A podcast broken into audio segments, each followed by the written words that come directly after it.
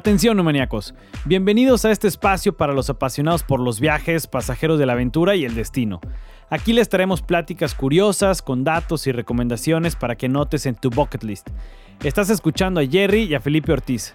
Queremos que vivas a través de este podcast las maravillas de conocer tendencias en el turismo, nuevos destinos y que tomes ideas y te animes a explorar para así formar tus propios recuerdos. ¿Estás listo?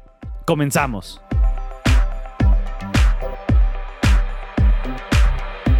En el episodio de hoy entrevistamos a Carlos Jaime Gomori. Él es ingeniero industrial con maestría en sistemas de energía sustentable. Él actualmente es director de Cerveza Ceiba, la cervecería artesanal más antigua del sureste de México y se ha posicionado como un referente gastronómico de Yucatán. Actualmente forma parte de la Cámara de Cerveceros de México junto a Grupo Modelo y Heineken México y ha sido acreedora a diversos reconocimientos como Best Brew Around the World by Four Points con su cerveza IPA por sus siglas en inglés y a menciones como Top 5 de cervezas de temporada 2020 por la revista Forbes México con su cerveza navideña. Han sido muchos los retos y triunfos que ha pasado Carlos y todo su equipo. Por eso los invitamos a que se pongan cómodos y que disfruten esta muy buena entrevista con Carlos Jaime.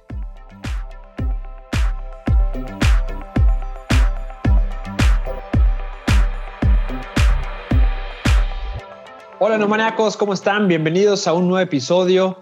Hoy vamos a hablar de turismo, de todo lo relacionado. Ya saben que turismo tiene que ver con hotelería, alimentos y bebidas. Hoy tenemos a un invitado de lujo y ya estamos en la segunda temporada, nuestro segundo episodio, segunda temporada. Cuarta, cuarta temporada. Cuarta, quinta, ya, ya, ya, ya, ya no sé ni qué temporada vamos, pero estamos en la temporada 2021 y eh, vamos a seguir platicando de muchos temas para seguir aprendiendo, seguir creciendo y conociendo también qué se está haciendo en el turismo, en las bebidas, aquí en, aquí en Yucatán, que pues, se está haciendo muchísimo. Jerry, ¿cómo estás? Muy bien, Felipe. Bien, aquí con nuestra cuarta temporada, cuarta temporada, nuestro segundo episodio de la cuarta temporada, eh, con un tema que a mí en lo particular me gusta muchísimo. Yo cuando digo que en mi casa se toman solo tres cosas, lo digo en serio, en mi casa se toma agua, café y cerveza y una buena cerveza siempre es bienvenida, ¿no?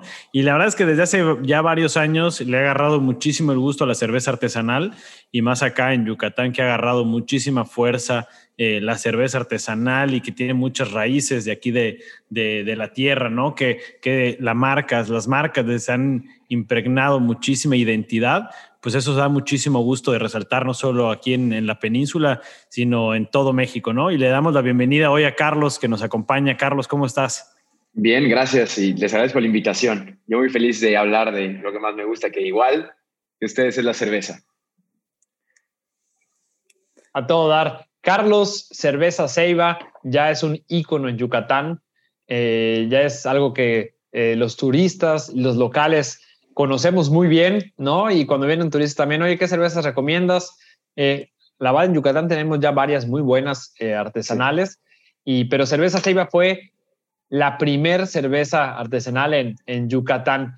¿Nos puedes platicar un poquito de, de, cómo empezó la cerveza Ceiba? Te salió eh, bien, la primera cerveza artesanal en Yucatán. Así, es. ¿Cómo, empezó? De, de, dónde salió? Y, y, cómo han logrado posicionar esta marca tanto en gente de fuera, o sea, por la gente que viene y, lo conoce, como en los locales.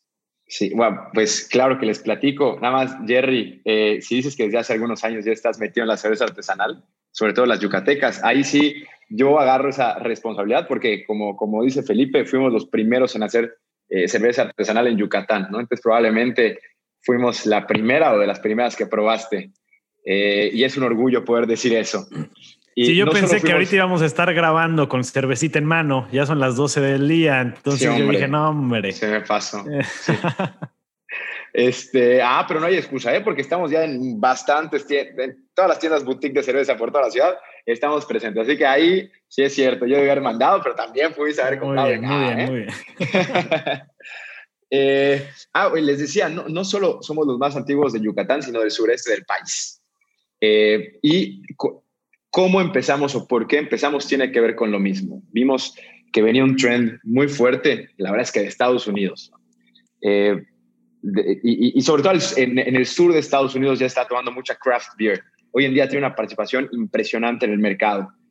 Eh, estoy hablando de Estados Unidos. En México todavía somos el 0.1%, pero eh, definitivamente ese movimiento venía del norte y entró pues por el norte de México. De hecho, hoy en día muchas de las mejores cervecerías artesanales del país están en, en Baja California, en Tijuana, en Ensenada, y ha ido bajando. Eh, ¿no? Llegó al centro de México, Guadalajara, pasó también por Monterrey, y cuando veíamos que nos, ahí viene, ahí viene, pues es ahora o nunca, empezar a hacer algo que siempre habíamos querido, que, que era cerveza, porque antes era imaginable competir en este mercado, ¿no? Había un duopolio eh, que era Cuauhtémoc Moctezuma y Modelo, y no había más. Y cuando vemos que hay una oportunidad, eh, decidimos tomarla, porque como les digo, era algo que nos encantaba y que nunca creíamos que pudiera, que pudiera llegar a ser negocio, pues ahí vimos el chance y nos aventamos. No solo hay beneficios de haber sido los primeros, de hecho probablemente hubo más eh, trabas porque nadie tenía idea de que era una cerveza artesanal. Le vendías una cerveza un poquito más cara, pero que no conocían los valores de la cerveza, los beneficios, ¿no? Los pros. Entonces nos tocó hacer catas en todas partes, obviamente nos tocó tocar la puerta a muchos lugares, muchos confiaron en nosotros y son los que hoy, nueve años después, pues nos, nos dieron la confianza de, de seguir y de crecer, pero también hubo muchas puertas cerradas que pues abrimos para los demás después. Eh, y, y, no es malo que haya competencia, de hecho fomentamos la cultura cervecera, el hecho de que haya muchos más cerveceros. Ahorita hacemos como 30 en Yucatán, cuando empezamos éramos, éramos uno, pero el hecho de que haya más cerveceros significa que hay muchísimo más mercado y, vemos con, pues, Carlos, buenos una, ojos una pregunta. sí. ¿Ustedes en qué año comenzaron? 2012.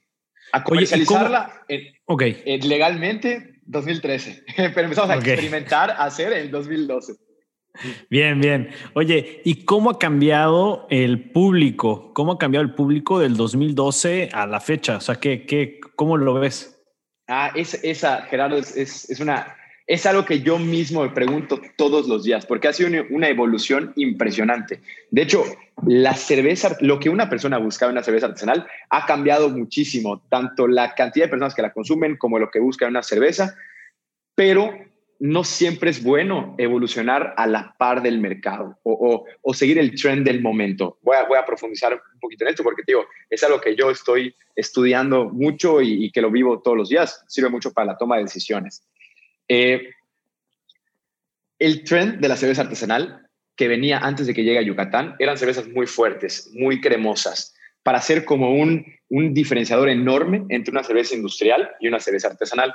Que, quiero hacer un paréntesis. Este, a mí me encanta la cerveza en general. ¿eh? O sea, yo, yo que voy a la playa, me, me, llevo una, una modelo especial o una Bohemia Pilsner o una, una Indio, una Victoria.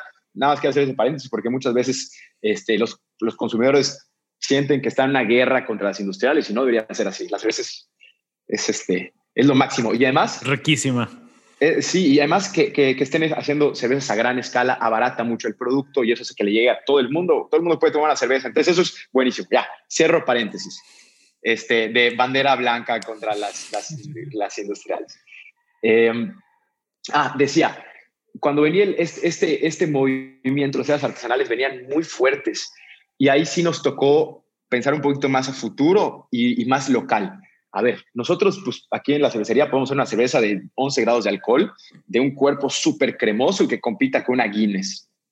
Eh, pero pensando más, más allá de, la moda del momento, ¿por qué yo voy a copiar una cerveza que está hecha en Irlanda para tomarse con el clima irlandés y con la gastronomía irlandesa? No hay ningún sentido. Estoy dando un ejemplo con la Guinness, ¿no? Pero así es con muchos estilos de cerveza. No, o sea, nosotros vamos a hacer una cerveza local. La gente que va a tomar cerveza la va a tomar con nuestro clima, junto con nuestra gastronomía. Entonces lo que hicimos es adaptar los estilos. Ahí sí rompimos un poquito con la moda de una cerveza artesanal muy fuerte y la tropicalizamos o la, la adaptamos a, nuestro, a, nuestro clima, decía, a nuestra gastronomía. Y en ese momento, como la gente la primera cerveza que tomaba artesanal, aún así se le hacía fuerte. Nosotros éramos la cerveza fuerte de ese momento que ha evolucionado el mercado. Ya hay marcas que te hacen cervezas muy buenas, yucatecas, ya con estilos más complejones, con más cuerpo, con más alcohol, Y entonces nosotros pasamos a hacer una cerveza dentro de las artesanales, un estilo tropical, ¿no? Muy agradable tomar, más amigable con los principiantes de la cerveza artesanal. ¿Qué pasa? Nos empezamos a acomodar muy, muy bien en restaurantes, porque una cerveza es facilísima de maridar. Ahí como ejemplo, nuestra dorada puedes maridar con mariscos, con pastas, con carnes blancas.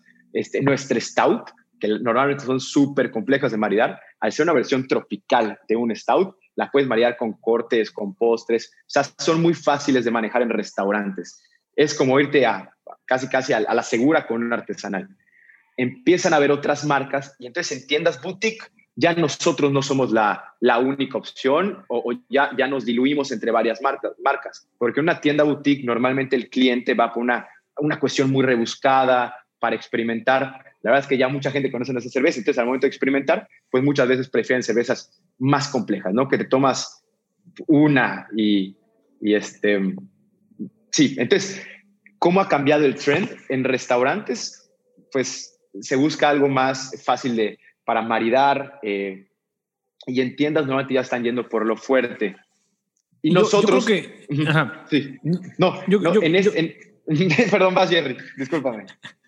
No, yo creo que, o sea, ha cambiado, ha cambiado mucho y ya la gente empieza a conocer eh, los diferentes tipos de cerveza, tipo que el stout, que la IPA, o sea, va, va, conociendo y eso es eso es súper súper bueno porque eh, no toda cerveza, como tú comentas, está hecha para cualquier momento, ¿no? Es muchas veces pasa como como el vino, ¿no? Oye, dependiendo de qué quieras comer, dependiendo de tal, pues ya te voy yo aconsejando. Entonces, yo creo que ese conocimiento y creo que también algo que, que han hecho muy bien, que yo desde fuera lo he visto, es que también eh, se, han, eh, se ha creado una hermandad también entre, entre las marcas de cerveza artesanal, ¿no?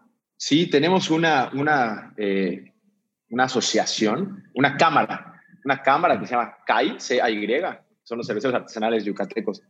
Y hacemos colaboraciones todo el tiempo.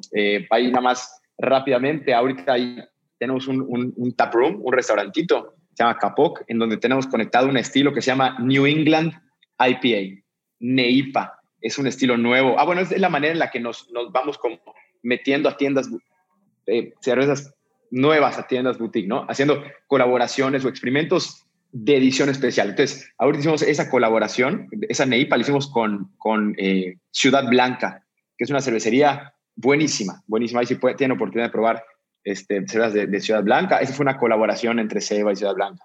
Para Canal Pichán sacamos una con otros amigos que se llaman Esmeralda Brewing, un estilo pumpkin ale, buenísima. Metimos unas calabazas horneadas al macerador para que, eh, para que el azúcar también fermentara, tuviera mucho alcohol y tenía avena, eh, trigo, una súper cerveza. Eh, en, dos semanas tenemos una, un, le llamamos como Brew and Friends con cuerno de toro. Vamos a hacer unas cápsulas de comparando cervezas de los mismos estilos entre los cerveceros locales. Porque por lo mismo, para romper ese mito de competencia, aquí es colaboración. Entonces, Ovidio de Cuerno de Toro va a probar la Ceiba IPA, yo voy a probar la Ceiba Cuerno de Toro, que por cierto no es probar porque ya conocemos muy bien esas cervezas, y se trata de enaltecer la cerveza del compañero. Oye, pues en la tuya siento estas notas, me encanta, qué innovador. Entonces, sí hay una hermandad en, como cerveceros artesanales yucatecos y creo que eso también ha impulsado que más gente se anime a hacer cerveza. Aquí en nuestra planta hacemos dos cervezas que no son nuestra marca. Vienen los cerveceros, ahí sí tenemos ahí convenio de NDA, este, eh, vienen dos cerveceros que, que están montando sus plantas, pero mientras tanto aquí están haciendo su cerveza. Entonces sí existe una, una cuestión de colaboración muy padre en la cerveza. Hasta con Grupo Modelo, ¿eh? hemos tenido allá preguntas con producción y aquí hay una planta de Grupo Modelo en Junucma y ellos nos apoyan con, con cuestiones técnicas de, producción. O sea, la verdad es que en eso sí nos lucimos los cerveceros artesanales, en la cuestión de colaboración. Como debe ser, mientras más colaboración haya y menos, o sea, que sea una competencia colaborativa, si lo queremos ver así, ¿no? Eso te hace, te hace mejorar. Oye, eh, Carlos, Hablando ahorita decías, oye, el maridaje, nosotros hemos tropicalizado la cerveza, así para que la gente que nos está escuchando se le antoje una cervecita y comer. Por ejemplo, platícanos de los platillos yucatecos, eh, cuando comemos acá, cochinita, relleno negro, pokchuk, este, queso relleno. Eh, ¿qué, qué, qué, tipo de, de, cerveza de ceiba es la que pega eh, o es el maridaje con, con el tema de, de la comida? Va, voy a, gracias por la pregunta, Felipe. Eh, ahorita voy a, voy a, sí voy a hablar de, de, los estilos de ceiba, pero también me voy a hacer un poquito más general, por si nos están viendo de otras partes y no tiene al alcance este, nuestra cerveza, que por cierto la pueden pedir por beerhouse.mx, pero bueno, si no tienen al alcance para que puedan hacer este maridaje con cervezas del mismo estilo, porque al igual que en, en el vino, en las cervezas hay, hay, hay estilos. Bueno, es diferente porque el vino es uva. ¿Qué, ¿De qué uva es el vino? Si es Pinot Noir, Cabernet Sauvignon, Merlot. Eh, ahorita en la cerveza es por estilo que cada estilo cumple ciertos parámetros, ciertas características. Entonces, eh, cada estilo de cerveza, cada cervecería puede agarrar un estilo que ya existe y hacer pequeños cambios, hacer reinterpretaciones, pero para que sea un buen estilo según la guía de la BJCP, es la guía que, rige los estilos de la cerveza, sí tiene que entrar dentro de ciertos parámetros de sabor, de color, de aroma. Entonces, si hablamos de comida yucateca, eh, que por cierto, es eh, la, para mí la mejor gastronomía del mundo. Por mucho. Porque tienen muchas opciones. Sí, sí, para, para marear con cerveza es, buenísimo. Porque más en Yucatán somos muy cerveceros. Tenemos una tradición cervecera Además. De, de siglos. ¿no? La Montejo se hizo en Yucatán, la León Negra se hizo en Yucatán. Este, y sí, ya la Montejo está recorriendo el mundo ahorita. Ok, ya yendo precisamente a, lo del, porque yo, si se dan cuenta, puedo hablar de cerveza horas, pero bueno, vamos al grano. Eh, cochin, no, vamos a empezar por, por las empanadas, las empanadas y también los panuchitos y los albutes. Son deliciosos, es comida grasosa porque es comida frita.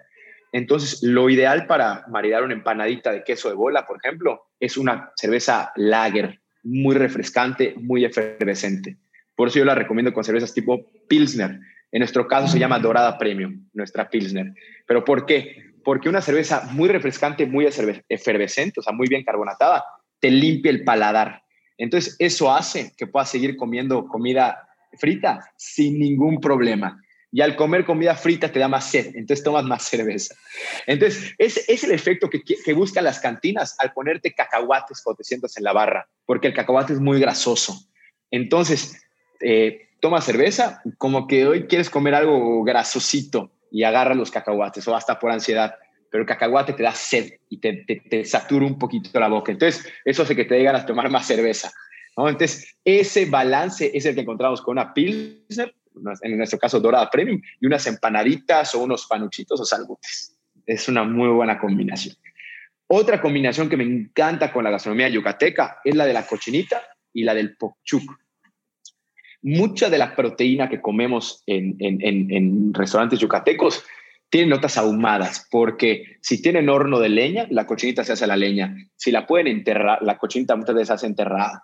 Este, pero sí, también cuando entierra la cochinita agarra notas ahumadas. O, el pokchuk que se hace al carbón, esa comida sabe como quemadito, como ahumadito, muy rico. Hay un estilo de cerveza que es muy refrescante, pero que tiene notas ahumadas muy buenas que es el estilo Viena.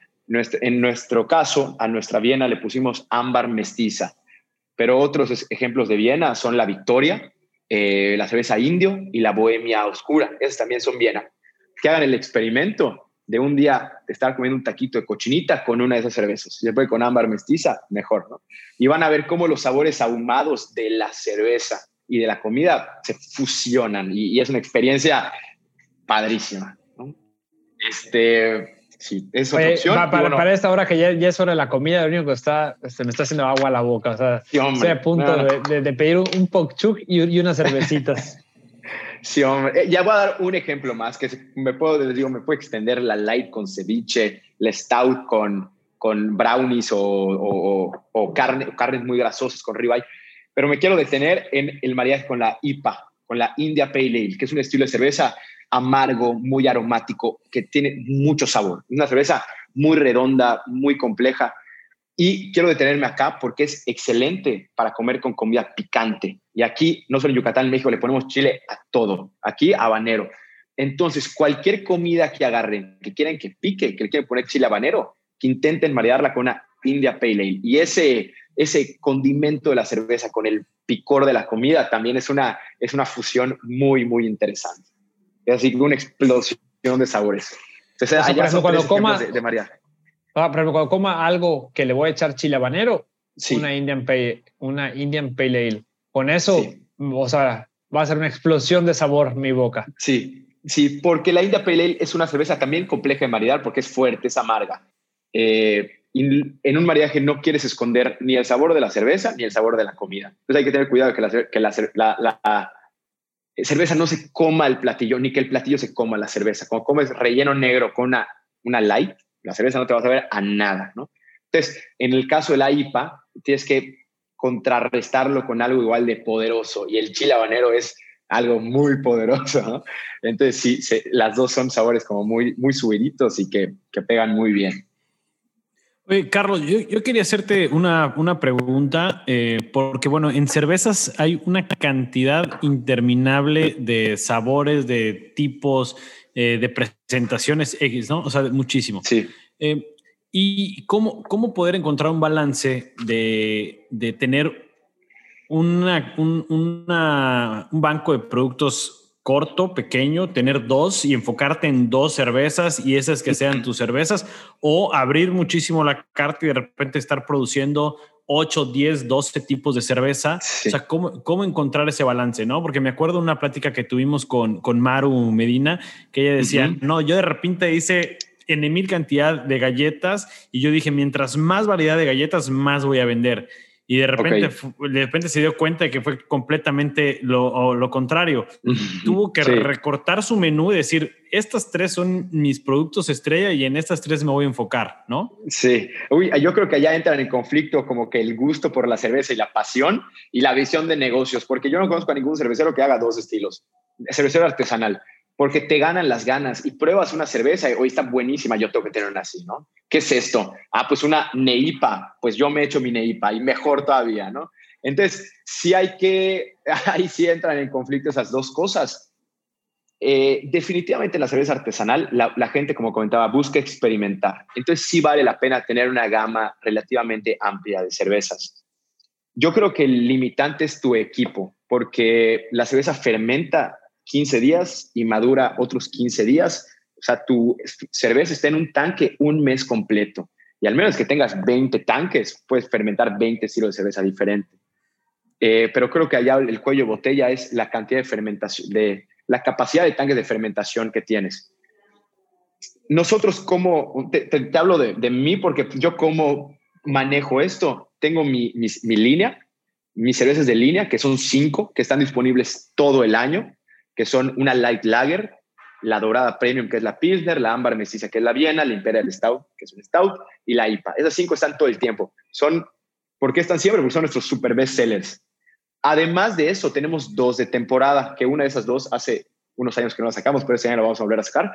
Una es la navideña, que es un estilo muy, muy, muy navideño. Es un estilo Bock que le metemos chocolate. Y la que sacábamos en verano, que no sacamos en un tiempo, pero vamos a volver a sacar, es una Jefe Weizen es un estilo muy veraniego porque el sabor del trigo es muy, muy fresco. Entonces, bueno, ya sabemos que esas cinco, además tenemos que tener espacio para dos, pero unas partes del año. Y además de estas cinco más dos, siete cervezas, hacemos cervezas experimentales, pero en otro equipo. Ahorita, después de nueve años, estamos produciendo en un equipo relativamente grande. Eh, ya es de micro cervecería, ya no es de cerveza, cervecería casera. Ahí hacemos estos siete estilos pero tenemos el equipo con el que empezamos, que es un equipo de 50 litros, es un equipo de home brewer. Si una persona empieza a hacer cerveza en su casa, probablemente tenga uno de estos, uno de estos equipos. Aquí hacemos cervezas experimentales eh, y, eso sí, mm, mm, podemos dejar volar la imaginación, ¿no? podemos hacer un al mes si queremos. Eh, y no las acomodamos en restaurantes, son para ventas o a domicilio, o para tiendas boutique o para pedidos especiales. Nos ha tocado que una persona va a celebrar su aniversario 10 de bodas y le encanta la cerveza y quiere su cerveza conmemorativa. Y nos dice, quiere, quiero este estilo, una blonde ale que tenga notas a frambuesa y que no sé qué. Eso lo podemos hacer en nuestro equipo de planta piloto y ya no tenemos el limitante de, de, los tanques de, fermentación. Pero entonces sí, tenemos que tener muy programada la, nuestra, nuestro proceso para tener siempre fermentadores libres, para darle prioridad a nuestras cervezas de línea, segundo a nuestras cervezas de temporada y ya lo demás es en el equipo pequeño. Oye, Carlos, y hablando un tema más de, la marca, de lo que ha sido Seiba, y por ejemplo, me pasa mucho en el, turismo que como eh, las marcas se vuelven eh, formas para eh, promover la ciudad, ¿no? O sea, sí. Eh, digo, pasa con Corona, ¿no? para si quieres promover a México, tú mencionas Corona a nivel mundial. En México, en el mundo, la cerveza es Corona. Sí, entonces, oh, oh, Corona, Corona, sí, todo relacionan con, con, el país. Eh, ¿Cómo ha trabajado Ceiba, no con esta también marca de, de identificar a Yucatán? de posicionarnos, porque al final de cuentas Yucatán en los últimos cinco años en cuestión turística ha subido demasiado, o sea, y la gente viene y conoce y el centro cada vez se vuelve más turístico y el tema de la, de la gastronomía yucateca, ya hay gente que viene para probar la gastronomía yucateca. Eh, ¿Cómo ha trabajado esta parte de Ceiba para posicionar la marca y también que sea un referente de Yucatán? E, es, este tema me maravilla porque nos agarró de sorpresa la, cómo nos hemos no sé si decir colado o, integrado al ramo turístico. Antes de eso, ahorita que mencionas Corona, te quiero contar, una anécdota súper rápida. Este, lo que pasa es que justo hace una semana estaba platicando con un amigo que se acaba de casar y, de luna de miel, que de hecho el pobre, este, su luna de miel se cambió, iba a ser una parte y luego a otra por la cuestión de la pandemia, pero cayó en, en una isla, no es si en, en, en, las, en Bora Bora, en una isla, lejos, y pidió una corona un restaurante, ah, pues extraño, México, una corona. Le costó 16 euros una corona. O sea, pagó más de 300 pesos por una cerveza que nosotros tenemos a 20 pesos acá, ¿no? Pero, y la gente la pide, ¿no? Entonces es impresionante lo que la, lo que la corona ha logrado, pero él obviamente estaba furioso, furioso que, pero bueno, no, esa, se Bueno, estás, estás del otro lado del mundo. pero, pero no te lo, no, no se te ocurre, como preguntas, casi casi si la pides sin preguntar cuánto cuesta, porque según tú cuesta 20, bueno, como es importada en este 50 pesos, ¿no? 2 euros, 16 euros. Pobre. Bueno, este, ya, regresando, lo molesté mucho, estaba furioso. Este, le hubiera dicho que si hubieras comprado, oye, 10 ceibas en Mérida, mejor. Eh, Mínimo. Eh, sí, hombre. Este, sobre la pregunta del turismo, nosotros en ningún momento planeamos que, que Ceiba sea la cerveza que el turista consume. Nosotros estamos pensando para el mercado local, pero se nos hizo padrísimo cómo los restaurantes yucatecos nos han adoptado como su cerveza escudo y, y ya no estamos haciendo la idea de que de que somos parte de la gastronomía yucateca como Ceiba. Y eso es una, una responsabilidad para nosotros. Es porque nosotros amamos nuestra gastronomía, nos sentimos de lo más orgullosos. Entonces tenemos que estar a la altura y por eso la calidad es nuestro principal, nuestra principal eh, ocupación aquí en la cervecería. Y todo el tiempo estamos buscando asesores de fuera que estén probando la cerveza, que le estén calificando. Tratamos por lo mismo, porque ya nos sentimos con la responsabilidad de la cerveza artesanal yucateca. Eh, ¿cómo, ha, ¿Cómo ha sido esto? Pues yo creo que como el, el mundo cada vez está más globalizado, eh, encuentras cualquier cosa en cualquier parte. Así como mi cuate este, encontró la corona en, en, en no sé, las Bahamas o en, en Bora Bora, ya encuentras cerveza mexicana en todo el mundo. Entonces, cuando un turista viene a Yucatán, está padrísimo que se tome su foto con, con, la cerveza, con Corona o con Sol, que tiene en todas partes, pero ya busca más, ¿no? Porque el hecho de, de, que el mundo esté tan globalizado tienes la facilidad de conseguir cualquier cosa en cualquier parte, menos la cerveza artesanal local, ¿no? Entonces, este, pues la persona tiene su plato de cochinita en el restaurante yucateco y, y tiene la opción de, de, también tomar local, ¿no? Y local tienes o tu agua de chaya o tu cerveza ceiba. Entonces, pues, pues sí, o sea, la, la, la, el, ¿a, qué, ¿a qué voy con esto? Que el hecho de que, que puedas conseguir en cualquier parte del mundo lo que sea, nos hace a los productores locales mucho más deseados, mucho más especiales, ¿no? Y eso espero que, que los restauranteros locales también lo, lo entiendan, que, que la gente busca consumir local, hoy más que nunca. Eh, por eso nos hemos también unido mucho a la Secretaría de Fomento Turístico, ya somos parte de su canasta de regalos cuando mandan a otras partes, porque la cerveza local solo se consume local, solo se consigue local. Oye, eh, Carlos, ahorita mencionas que ustedes hacen un ejercicio donde les gusta preguntar, que les den retroalimentación, que se han, que se han rodeado también de gente muy conocedora de cervezas. Y me gustaría saber cuál ha sido el proceso también de ustedes de saber elegir los sabores, porque como dices, la cerveza artesanal eh, pues tiene una, o sea, pues tú lo vas armando, ¿no? Tú lo vas armando y también requiere mucho feeling de, pues, de, tu gusto, del cervecero, pero también de la respuesta del público y cómo encontrar un equilibrio entre este ego o esto, esto es lo que yo quiero que se haga, pero esto es también lo que el público pide o esta es la retroalimentación que me da la gente. Sí, este, en el mundo de la cerveza hay demasiados sabores, entonces es muy difícil escoger el estilo que quieres hacer nosotros lo que intentamos es cubrir con solo cinco, bueno, con cinco cervezas la gama más amplia que podamos de sabores de cerveza. Cada una de las cervezas son, son muy diferentes una de la otra. Eh, la, la, IPA es una cerveza que se inclina muchísimo al lúpulo. Es una cerveza amarga y aromática. Es nuestra cerveza que, a la que, en la que queremos exaltar el lúpulo. Si alguien quiere tomar algo amargo, se va por la IPA. Por otro lado, si una persona consume ultras, consume eh, Tecate Light, Bot Light y quiere una cerveza de baja bajas calorías y, este, y también muy suavecita, pues tenemos nuestra, nuestra cerveza muy ligera, la Ceiba Light. Si una persona busca eh, una perfecta para el maridaje local, pues es la ámbar mestiza. Si una persona le gusta mucho el café y, busca sabores quemados, pues está el stout.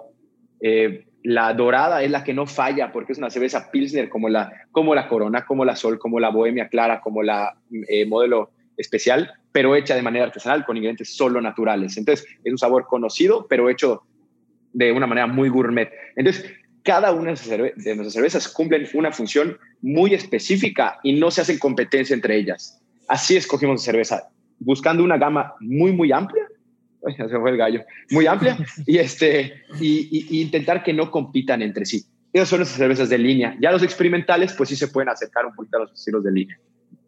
Así, así intentamos escoger. Está súper interesante. La verdad es que digo, igual cada, cada marca pues va encontrando su forma, va encontrando su fórmula, ¿no? Entonces, eh, y su esencia. Y su esencia. Eso, eso creo, que, creo que es muy importante. Y también eh, el rodearse de gente que te vaya aconsejando, que te vaya dando retroalimentación y saberla escuchar. Digo, esto no solo para una cerveza, sino para cualquier tipo de proyecto, creo que es súper importante, ¿no? Sí, lo de la asesoría es, es complejo porque al ser un, eh, una cerveza, un alimento, pues los comentarios sí pueden ser objetivos, pero también pueden ser súper subjetivos. ¿no? Una stout le puede encantar a alguien que le gusta la cerveza oscura y a alguien que no toma cerveza oscura la puede odiar. Y no porque una persona la odie la vas a dejar de hacer, ¿no? Claro. Eh, es cuestión de gustos. Entonces sí hay que saber a quién escuchar. Porque comentarios nos llegan por todas partes. Eh, y no puedes dejarte influenciar por un comentario porque si no las recetas cambiarían cada dos días.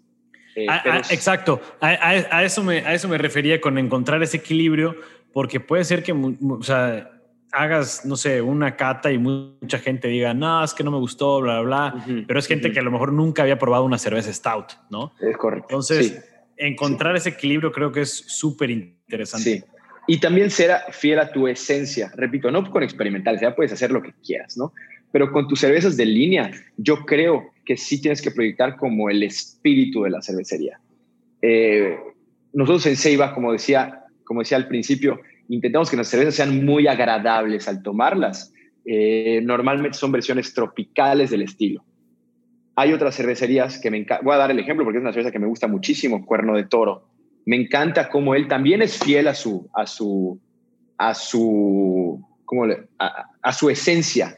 Entonces, Sebe y Cuerno Toro pueden convivir perfectamente bien en restaurantes porque sus cervezas son, eh, son más pesadas, son más complejas, eh, son buenísimas, pero cuando una persona prueba un stout de Cuerno Toro y un stout de Ceiba, las dos les pueden encantar, pero son para ocasiones diferentes, ¿no? Si quieres tomar una cerveza con más alcohol, con más cuerpo, pues te vas por la, por la Oatmeal Stout de cuerno de toro. Si quieres tomar un Stout eh, con sabor a cafetado, envolvente, pero de cuerpo más ligero, más carbonatada, pues te vas por, por Ceiba. Entonces, está padre que ser tan fiel a tu estilo que ya eh, te reconozcan. Oye, si sacas una Blonde Ale, pues ya saben que es una Blonde Ale, que va a cumplir ciertas características, que va con tu esencia.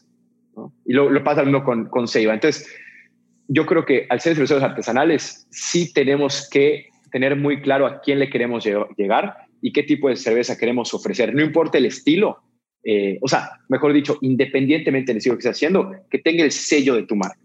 Y eso te hace muy, eso te hace que la gente reconozca y que se encariñe con, contigo. No, y, ahorita escuchándote, eh, es impresionante cómo hay tipos, sabores, maridajes diferentes. O sea, el tema de la cerveza es un tema mega amplio. O sea, sí. o sea una vez que empiezas a escuchar, involucrarte, ahorita que estamos escuchando y que también hemos eh, en el último año como que nos hemos involucrado más al tema de probar más cervezas artesanales, eh, el tema de consumo local, ¿no? De, también apoyar, ¿no? Sobre todo con todo lo que pasó con el tema de la economía a nivel mundial. Entonces, sí es un, un este, ahora sí que un mundo muy, muy grande, mucho más grande de lo, de lo que imaginábamos. Y bueno, creo que Seiba está haciendo muy bien las cosas eh, de manera local y que eso se refleja eh, en muchos aspectos, ¿no? También ahí es felicitarte, Carlos, a ti y a todo el equipo que está, está atrás eh, haciendo esas cervezas, porque al final de cuentas, volvíamos al tema de la marca, vuelvo al tema de la marca, se vuelve una marca también del Estado. O sea, se vuelve una, así como ahorita que comentas, la Montejo, ¿no? La León Negra. O sea, al final de cuentas, si se hacen bien las cosas eh, en Ceiba, termina siendo también hoy en Yucatán, se están haciendo bien las cosas en la manera artesanal. Si ven colaboración en lugar de competencia con otras eh, casas cerveceras, dicen, oye, qué padre, ¿no? O sea, eh, está muy interesante esto y esto ayuda, fomenta una mejor sociedad, una mejor comunidad, eh, un mejor turismo y creo que al final de cuentas eso es lo que, lo que se busca, ¿no? De en el rubro en el que estés, siempre puedas contribuir a que estemos mejor, ¿no? Entonces ahí igual felicitarlos por todo lo que están haciendo y logrando y que bueno, ya de verdad en Mérida, bueno, en Yucatán, cualquiera que le diga, ah, me voy a echar una ceiba, o sea, ya no es así como que, ¿qué? O sea, ya, ya cualquiera ubica perfectamente que es una cerveza de calidad y, muy buena, ¿no? Gracias, Felipe, te agradezco muchísimo y también por el espacio, porque este, ojalá que esto motive a más gente a probar, si no les gusta la cerveza, pues algo local, ¿no? Este, lo que se hace en Yucatán está bien hecho. Tenemos el, la vara súper alta por, por el nivel de gastronomía que tenemos acá. Entonces, este, que se animen a consumir local. Si tienen visitas de otras partes, invítelos a consumir local. Este, creo que tenemos muchas razones para estar orgullosos de lo que aquí se hace, de, de, los productos hechos en Yucatán. Sí, totalmente. Eh, Carlos, igual yo felicitarte, agradecerte. Eh, yo creo que esta parte de la colaboración es algo que nos tenemos que llevar eh, como reflexión de diferentes sectores, no solo el, área restaurantera, sino es algo que tienen que aprender eh, muchos otros sectores, ¿no? Eh, en el ámbito educativo, por ejemplo, es algo que también tenemos que promover muchísimo, más alianzas entre, entre escuelas, universidades. Eh, y, otro, y otro punto, el consumir local, o sea, el apoyar a los consumidores locales, más ahorita que ha sido un sector que se ha visto muy vulnerable cuando se cerraron bares, restaurantes, pues totalmente, totalmente es algo que se... Que, que afecta muchísimo a los productores, a los pequeños empresarios, a los emprendedores que están lanzándose. Eh, no sé cuántas cerveceras hayan acá en, Yucatán, pero sí sé que hay, sí sé que hay bastantes. Eh, y apoyarlos, ¿no? Apoyarlos creo que es algo que también tenemos que hacer. Sí, sí, súper. Sí, la colaboración es, es, muy importante y, y sí, sí, sí, los que nos estén oyendo, este, hay, que, hay que reactivar la economía con muchísimo cuidado, con, con todas las precauciones, pero sí, hay que consumir local. Así es. Muchísimas gracias. Sí. Carlos, con, algo que, te gustaría cerrar para todos los que nos encanta la, la cerveza, nos guste, y bueno, para, para ahora sí que adentrarnos en este mundo tan grande de, de las chelas. Que, ah, bueno, pues, ah, me estás preguntando, bueno, hay, hay eh, que sea una vuelta por, por Beerbox o por Beer Company o por Beer2Go eh, y que exploren, que le pregunten a la persona que esté en barra qué le recomienda, que le digan que quieren consumir cerveza local y qué tipo de cosas buscan en la cerveza para que le recomienden llevarme su kit para ir a su casa y probarlas. Van a ver que, nos vamos a sorprender. Yo creo que, que este, sí, les va a gustar y probablemente van a agarrar hasta el, el vicio. obviamente todo con moderación, ¿no? Todo con medida, porque si no ya ni se disfruta la cerveza. Pero atrévanse a hacer el, el experimento de probar varias cervezas artesanales. Perfecto, Carlos. Muchísimas gracias. No maníacos, estamos viéndonos en el próximo episodio. Bueno, gracias Felipe, gracias Jerry, gracias a todos.